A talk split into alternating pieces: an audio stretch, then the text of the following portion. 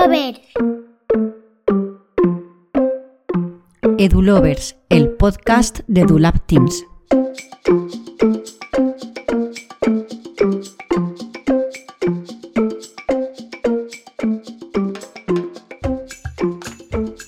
Bienvenidos y bienvenidas al segundo episodio de EduLovers, el podcast de EduLab Teams. En este programa hablaremos sobre transformación educativa con Rafael Atienza, director de la estructura interna de EduLab Teams. Buenas tardes, Rafa. Gracias por acompañarnos en este episodio para poder hablar de educación y transformación. Muchas gracias a vosotros, Lorena y Nacho, por el participar en este podcast que vamos, es todo un reto y una ilusión estar en él. Buenas tardes, bienvenido. Gracias, Nacho, buenas tardes. Bueno, primero que todo, creo que, sería idóneo empezar preguntando eh, qué es esto, qué es EduLab Teams y qué significa director de estructura interna. Pues EduLab Teams lo vamos a definir con pocas palabras. Significa ilusión, significa transformación y significa trabajo en equipo. Y bueno, al final pues eh, hemos generado entre una serie de pequeños logos, como dirían algunos, unas sinergias para, trabajar mm, por el bien de la educación pensando en lo que actualmente necesita la educación, que es dar respuesta a este mundo tan cambiante en el que vivimos. Queremos que nuestros alumnos pues, tengan las oportunidades, la visión, la empatía, los conocimientos y a las habilidades que sean las necesarias para desarrollarse en su futuro inmediato y que puedan crear un mundo mejor. Y aquí estamos, ¿no? Los que estamos aquí, más otros muchos que están en otros lugares que hacen que el proyecto sea grande, pues eh, entre todos generamos esa ilusión para que este barco que empezó de pequeño y se ha convertido en un transatlántico, pues circule por alta mar. Estructura interna. Bueno, pues cuando generamos el proyecto, ya sabes tú muy bien que lo generamos con la idea de crear una red y hacía falta dos cosas. Una, profesorado que pudiera trabajar en equipo, aportara, investigara, debatiera, generara documentos modelo, pero el proyecto necesitaba su sala de máquinas. La sala de máquinas no es otra cosa que el proyecto pues tenga financiación, que se divulgue por las redes, que, tenga una imagen, que tenga un departamento que ayude a la grabación de esto. Tenemos el departamento de informática de Nacho. Entonces, todo esto es la estructura interna, la sala de máquinas de ese barco para que siempre tenga la velocidad correcta y que todo el mundo tenga la posibilidad de conocerlo. Muy bien. Has hablado de mundo cambiante. Me estaba, me estaba recordando al episodio que tuvimos con Ricardo Recuero. Él también estuvo hablando de, transformación, estuvo hablando de la sociedad, de que estaba cambiando, en continuo cambio. ¿Por dónde empezamos este proceso de transformación? Bueno, cuando hablamos de transformación, hablamos de cambio y hablamos eh, de cambio de mirada, de cultura. Entonces, lo primero que tenemos que hacer es eh, generar unos, lo que muy bien le llamamos, como tú muy bien sabes porque eres la, tú y Vanessa sois las, responsables de ese apartado, se llama preliminares. Y es que necesitamos hacer ver a nuestro entorno esa necesidad de cambio. Y necesitamos que cambie la mirada, que entienda que el cambio es algo que, tiene que partir de un, de un equipo y que todos podemos sumar en él. Entonces, ¿por dónde empezamos? Pues empezamos por, intentar generar eh, em, dinámica de equipo, visión de equipo, cultura de equipo y para eso necesitamos algo que va muy pegado a esas preliminares, que es el liderazgo. Necesitamos no solo equipos directivos que sean líderes educativos, sino también que tengan la capacidad de generar y convertir a sus iguales en líderes también, porque todos tenemos que liderar cada uno dentro de su responsabilidad, pero liderar los proyectos en los que seamos responsables y que tengamos la capacidad de compartirla. Todo proceso de cambio no es fácil, eh, requiere de mucha voluntad. ¿Quién, ¿Quién inicia este proceso de cambio? ¿Tiene que ser obligatoriamente el equipo directivo? eh, o puede surgir de cualquier otra, otro rol, otra persona de la comunidad educativa?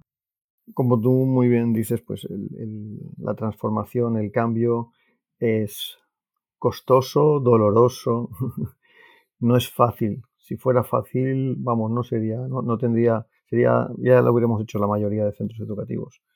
Por lo tanto, mm, lo que pasa es que tiene que surgir de una necesidad, de un sueño, de una ilusión, de una visión, y no tiene por qué ser el equipo directivo el que la inicie, puede ser cualquier miembro de la comunidad. Lo que sí que el equipo directivo tiene que tener la capacidad de escucha, de escucha de esa, ese agente, ya sea docente o sea de la comunidad o sea de los propios alumnos, que están reclamando la necesidad de mirada, la necesidad de cambio. A partir de ahí, necesitamos que ese líder, que al final es el que coordina, gestiona, cambia y tiene la capacidad de, influenciar sobre el resto de componentes de la comunidad, pues escuche y, dinamice el centro para que así se produzca. La verdad es que cuando hablamos de transformación, también para que cuando nos escuchen los oyentes, van muy asociados siempre a ciertas metodologías, a tecnología, al cambio del rol del docente, pero me ha llamado mucho la atención que tú asocias eh, la transformación al cambio de mirada. Sí, vamos, no hay transformación si no hay cambio de mirada. No es centrado solamente en metodologías y en tecnología el cambio de la transformación educativa. No, lo que si no tenemos cambio de mirada, el, primer síntoma para hacer el cambio es el trabajo en equipo del centro. Que todos nos sentamos partícipes, que todos podamos opinar, que todos podamos colaborar, decidir, gestionar. Y en esa toma de decisiones, si no hay un cambio de mirada que está puesta, y el cambio de mirada debe estar puesta en qué necesitan nuestros alumnos, pues mm, nada, el papel es muy sufrido, podemos acordar hacer muchas cosas, pero que no tengan esa mirada puesta en el alumno, en sus necesidades, en, cómo generar, eh, fomentar sus habilidades. Por lo tanto, eh, no hay cambio si no hay cambio de mirada. ¿Y qué pasa en un centro donde hay diferentes miradas? Pues que hay que debatir, que hay que investigar, que hay que ponerse de acuerdo. Y esto es fundamental, por eso trabajo en equipo. No todos vamos a opinar exactamente igual de qué necesidades tienen, no todos vamos a tener la misma visión de qué eh, habilidades necesitan, pero con el debate, con la escucha activa, con la empatía, con el intentar generar dinámicas eh, en el que todo el mundo pueda aportar, vamos a tener que llegar a acuerdos que luego se reflejen en ese proyecto educativo, que al final será nuestro libro guía para poder organizar y diseñar la estrategia educativa de nuestro centro. También hay otro, otro aspecto que me ha llamado mucho la atención, es cuando has comentado eh, la transformación como, como una, un proceso de mejora o centrado en la atención al alumnado. Efectivamente, eh, yo siempre parafreo la, la, paréntesis con, eh, con Montserrat del Pozo, que es una persona que innovó, desde innovó y innova desde hace mucho tiempo y decía que cualquier proceso de cambio está hecho para mejorar aquello que tenemos actualmente. Nadie cambia para ir a peor. Entonces, por supuesto, necesitamos generar una cultura de mejora continua en nuestro centro. Y eso también es transformación y eso también es cambio. Y esa cultura de mejora lo que nos va a llevar es que los procesos cada vez tengan más correlación con las necesidades de nuestros alumnos desde el punto de vista pedagógico o con las necesidades de nuestras familias, o con la mejora de la organización del centro, que determine menos rigideces y que pueda tener cabida cualquier persona que forma parte de nuestra comunidad. Y esta cultura de mejora, ¿cómo sabemos que está impactando en el centro o en el alumnado? ¿Cómo podemos controlar que estos cambios que estamos implementando verdaderamente impactan en el centro educativo? Bueno, lo primero que tenemos que tener claro es qué tipo de alumno es el que queremos en nuestro centro. Lo que ahora tenemos como escuchamos mucho con alumno es el perfil de salida del alumno. Una vez que tenemos el perfil de salida del alumno definido, cuáles son los saberes que debe de tener, cuáles son las habilidades que debemos dotar, cuáles son los valores que, que tienen que identificarle como persona, e implementaremos actuaciones en nuestro día a día educativo, que serán los acuerdos que vamos a llegar dentro de los diferentes planes o programas que forman parte del proyecto educativo de centro. Esas medidas las vamos a desarrollar. ¿Y cómo vamos a ver si realmente las actuaciones que desarrollamos en el centro acaban impactando en la mejora del alumno o impactando en aquello que queremos que sea la mejora, que es nuestro perfil de salida? Pues evaluándolo. La evaluación. Tenemos que evaluar, pero tenemos que evaluar que nos haga reflexionar, tanto desde un punto de vista objetivo, con los datos, como desde un punto de vista subjetivo, partiendo de las reflexiones y opiniones del profesorado que son parte integrante de, ese, de este proceso.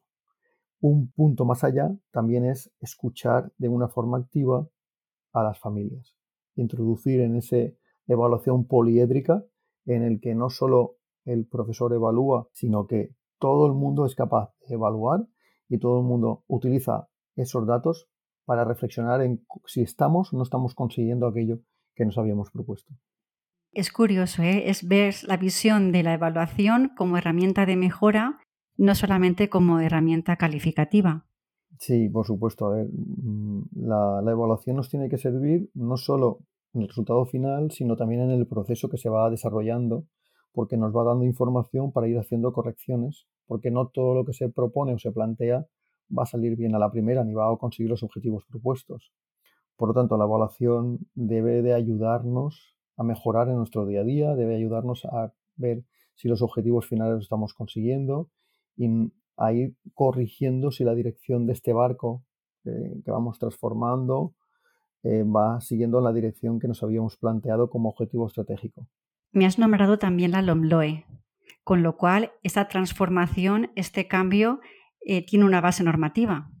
Sí, es cierto, estamos en un momento de cambio de mirada, de cultura, porque la LOMLOE tiene unos pilares fundamentales en los que efectivamente está basada en la mirada en el alumno. Por eso es la primera ley que en su preámbulo nombra los derechos de los niños, la Convención de los Derechos de los Niños. Pero bueno, yo creo que anteriormente teníamos la 11 y también tenía su punto de vista en el alumno y yo creo que al final, independientemente de la ley que tengamos, lo que tenemos que hacer es tener como nosotros, como formadores, como personas responsables del alumno, del alumnado, la mirada de que toda nuestra toma de decisión, tanto desde el punto de vista pedagógico como organizativo, debe estar centrada en cómo podemos mejorar nuestro alumnado y cómo podemos mejorar nuestro centro para dar la respuesta a esta comunidad, alumnos, familias, profesores, y que funcione de una forma conjunta, que tengamos esa capacidad de trabajar en equipo. También, por otra parte, en el episodio anterior con Ricardo Recuero estuvimos hablando del proyecto educativo, que tenía que ser real, útil, eh, basado en el contexto y que tenía que estar en, en continuo cambio. ¿no? Mm, estuvimos hablando de que la sociedad cambia vertiginosamente y que cuando uno se plantea una transformación no quiere decir que tu objetivo es ese, has llegado a ese objetivo y ya te has transformado, sino que después tienes que, esto es como la pescadilla que se muerde la cola, ¿no? Es eh, un, cambio continuo. Así es, completamente de acuerdo con Ricardo. Vamos, efectivamente, nosotros al final nos planteamos un perfil de salida de alumno que va acorde a la evolución social. Por lo tanto, nuestras dinámicas en el centro, nuestras decisiones del centro, van a estar basadas en dar respuesta a todo esto porque tenemos que cumplir nuestro perfil. Todos los acuerdos, ¿dónde van? Van a nuestro proyecto, que es nuestro guía, nuestro documento guía. Por lo tanto, ese documento guía, una vez que está realizado, no es para toda la vida, porque la sociedad, mm, aquello que se desarrolla no siempre se desarrolla igual. La sociedad va evolucionando y por lo tanto el centro, que sí tiene que dar respuesta a esas necesidades sociales, debe evolucionar a su par. ¿Cómo evoluciona? pues toda la toma de decisiones que se producen por parte del profesorado debe de reflejarlo en ese proyecto educativo. La norma ya te da herramientas para que sea así, porque lo que te dice es que cada final de curso escolar debemos de evaluar el grado de consecución de los objetivos del proyecto educativo, es decir, si estamos o no estamos consiguiendo aquellos que nos habíamos propuesto y nos da la capacidad de realizar en función de esa evaluación las modificaciones que creamos oportunas para poder implementarlas en el curso siguiente. Por lo tanto, esa evaluación nos hace que el centro mejore de una forma continua y esa forma continua se ve reflejada en los cambios que año a año se, se realicen en el proyecto educativo, que son los que se van a implementar curso a curso, cada curso escolar. La verdad es que en realidad estamos hablando de, estar reflexionando conjuntamente, trabajar colaborativamente, no, sea, no solamente dentro de, lo que es un ciclo en el centro educativo, sino como centro, ¿no? Como proyecto de centro. Así es, como proyecto de centro. Además, Michael Fullan ya, ya eh, determinó en su momento dentro de la investigación en Ontario, dijo que los dos elementos que más impactaban en la mejora de los centros educativos eran el trabajo en red del profesorado dentro del propio centro, es decir, a llegar a acuerdos y trabajar en una misma línea, y el trabajo en red con otros centros. ¿Por qué? Porque compartir información, compartir ideas, compartir objetivos nos hace que tengamos la capacidad de mejorar porque nos ayudamos unos a otros a descubrir procesos de mejora. Claro, con este conocimiento, este, esta aportación de ideas y esta al final motivación, lo que estamos dando es sostenibilidad a esta transformación. Sí, es fundamental. Eh, lo que queremos es que si generamos una dinámica en el centro de reflexión, de trabajo en equipo, tú has hablado de motivación, y es que la motivación aparece cuando el profesorado es partícipe de, las decisiones que se están tomando por mejorar el proyecto. Y además no solo es que sea partícipe, sino que ve que aquello que se ha acordado funciona. Es decir, si lo que queremos es la mejora del alumno y vemos que las actividades o las medidas que desarrollamos están funcionando, pues la satisfacción, uno, de verse partícipe de ese proyecto y dos, que encima aquello que hemos acordado funciona, pues genera motivación. Todo eso que genera, genera una mejora, una cultura de mejora continua. La reflexión, la toma de decisiones, son puntos fundamentales en ese cambio de cultura, en ese cambio de mirada, que es lo que queremos conseguir. Y en todo este proceso, ¿cómo puede ayudar EduLab Teams? Bueno, pues ese es el gran reto. EduLab Teams nace para ayudar, no tiene otro fin. Eh, pues nos, llega que estamos para, para generar, tener protagonismo, nos genera para generar beneficios, para, para realizar no sé, una serie de actuaciones con unos bienes individuales, cuando es todo lo contrario. Lo que estamos trabajando es con un fin común de ayudar a mejorar una sociedad, mejorando la educación. Tenemos a 50 personas trabajando en esa estructura interna en ámbitos más, más de 250 trabajando de forma desinteresada a todo el mundo por generar pues reflexión, investigación y luego eh, en esta primera fase del proyecto que finalizará este año vamos a intentar generar documentos modelo que al final un centro tenga como ejemplo pues un proyecto educativo transformador. Por lo tanto, vamos a intentar o vamos a, coordinar que EduLab en la primera fase ayude a generar un trabajo en equipo que pueda repercutir en el día a día o en la toma de decisiones de los centros como modelo, como ejemplos. No significa que lo que se genere se tenga que implementar, sino que haya un documento de inicio, un documento cero, que ayude a la reflexión, a la dinámica, al debate y que tengan un eh, documento que pueda eh, generar la transformación.